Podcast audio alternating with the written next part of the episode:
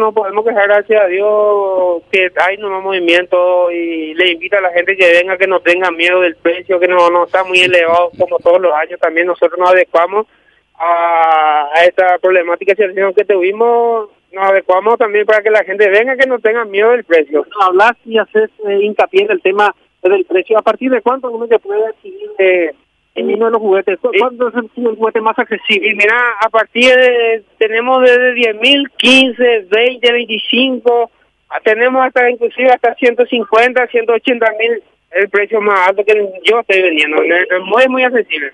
Sí, ¿Cuál es el juguete que más hasta aquí se vendió? Si es una bicicleta, un triciclo o otro tipo de Y muñeca, ¿qué es lo que más se vende? El que más está vendiendo ahora es el mono, monopatines. Sí. ¿Cuánto Que el monopatín está que con luces, música, está a 150 y tener más accesible que 120 mil.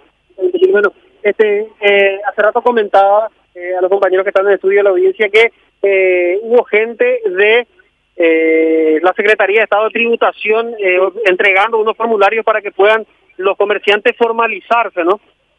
Sí, sí, así mismo, gracias a Dios, yo, yo soy lo de pagar impuestos, pero a todos los compañeros que están trabajando acá que no nos están pagando impuestos, eh, le hicieron una nota y para que pueda trabajar tranquilo y también así aportar con, por- con los impuestos. Pero son también es para aquellas personas que este, no están habitualmente a lo largo del año aquí que vinieron a apostarse para esta fecha de especial.